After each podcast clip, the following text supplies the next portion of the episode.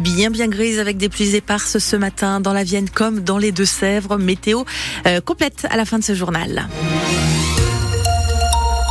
Les infos avec vous, Théo Cobel. Les agriculteurs du Poitou ont acheté près de 5000 tonnes de produits phytosanitaires en 2022. Ah oui, chiffre de la DRAF, la direction régionale de l'alimentation, de l'agriculture et de la forêt. Euh, des ventes d'herbicides, de fongicides, d'insecticides, d'insecticides stables ces dernières années et qui devraient le rester. La semaine dernière, le gouvernement a annoncé la mise en place à pause du plan éco-phyto, celui qui prévoyait justement de réduire de moitié l'utilisation des produits phytosanitaires d'ici 2030. Une décision nécessaire pour Philippe Dabarin. Il est le président de la Chambre d'agriculture de la Vienne, même s'il craint déjà un revirement de l'exécutif. On a eu une annonce comme quoi le plan Ecofito justement a été mis en suspens, voire euh, allait être euh, enlevé. Sauf qu'après, le ministère de l'écologie est intervenu pour dire que c'était simplement une pause pour le pour le renforcer. Donc, euh, on a déjà un gouvernement qui revient sur ses décisions. On a l'impression de, que dans le, le, train n'a plus de locomotive. On va dans, ça part dans tous les sens. Et en même temps, si on voit que l'Europe ne, ne passe pas le, le pas justement d'aller baisser les produits phyto, c'est qu'il n'y a pas aujourd'hui les solutions techniques ou économiques pour le permettre. Et on ne peut pas engager les agriculteurs et les agriculteurs en, euh, en, France dans cette démarche si on ne peut pas leur apporter de solutions. Bah, il bah, y, y, a un décalage qui est de, de, de, toujours de plus en plus fort. Hein. On, on, entre, on en rentre dans une distorsion encore plus forte qu'auparavant. parce que l'Europe aussi voulait s'engager dans cette baisse de produits phyto et aujourd'hui seule la France va la, va la mettre en place.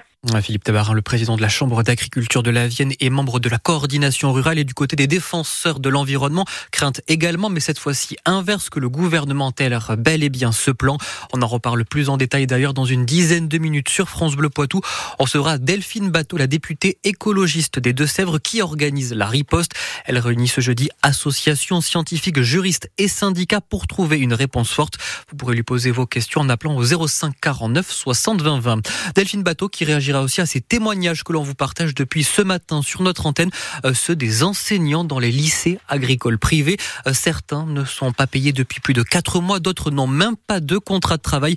Une situation ubuesque selon les syndicats qui rappellent que leur employeur est le ministère de l'Agriculture et qui se sentent les grands oubliés des annonces du gouvernement. La région Nouvelle-Aquitaine va bien devoir payer plus cher pour faire rouler ses trains. Ah oui, déboutée par le Conseil d'État, elle avait saisi avec sept autres régions la plus haute juridiction administrative. Euh, pour contester l'augmentation abusive, selon elle, des péages ferroviaires par SNCF Réseau, euh, plus 33% sur les deux prochaines années. Inimaginable pour Renaud Lagrave, le vice-président en charge des transports, euh, qui compte bien ne pas s'arrêter là. On a une première étape, effectivement, comme vous l'avez souligné, qui est perdue. On en a encore quelques autres nouvelles qui arrivent dans les semaines qui viennent. Donc j'espère que pour le coup, on aura peut-être potentiellement gain de cause sur d'autres volets. Parce que sinon, euh, ce serait un surcoût euh, qui serait juste insupportable pour la région? Bah, Qui est insupportable, euh, totalement. Dire au moment même où on aurait besoin de rajouter de l'offre, ben, en fait, on va pas pouvoir le faire, tout simplement à cause du montant des péages qu'il va falloir assumer. Rendez-vous compte, on va passer de grosso modo 63 millions à 85 millions en l'espace de deux ans. Ça veut dire que toutes ces, ces millions qu'il va falloir engloutir dans les péages, et donc ne pas pouvoir rajouter de l'offre, tout le monde nous demande de l'offre supplémentaire. Renaud Lagrave, le vice-président euh, du Conseil régional de Nouvelle-Aquitaine en charge des transports et la réponse du Conseil d'État sur d'autres recours formulés par les régions est attendue le mois prochain. Euh, finalement, il n'ira pas. François Bayrou dit non à une entrée au gouvernement. C'est ce qu'il a fait savoir hier.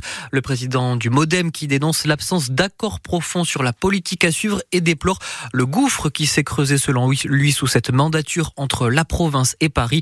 Un remaniement qui se fait toujours attendre donc avec des ministères en attente de ministres depuis bientôt un mois.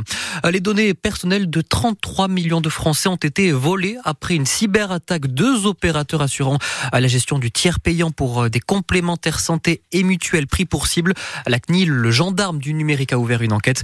Les malfaiteurs qui ont pu récupérer des informations comme l'état civil, la date de naissance ou encore le numéro de sécurité sociale des bénéficiaires. On vous parlait hier sur notre antenne de cette battue qui était organisée au porte de Poitiers, le long de la nationale 147 à Midialou-Beauvoir, eh bien, elle a porté ses fruits. 12 sangliers ont été abattus.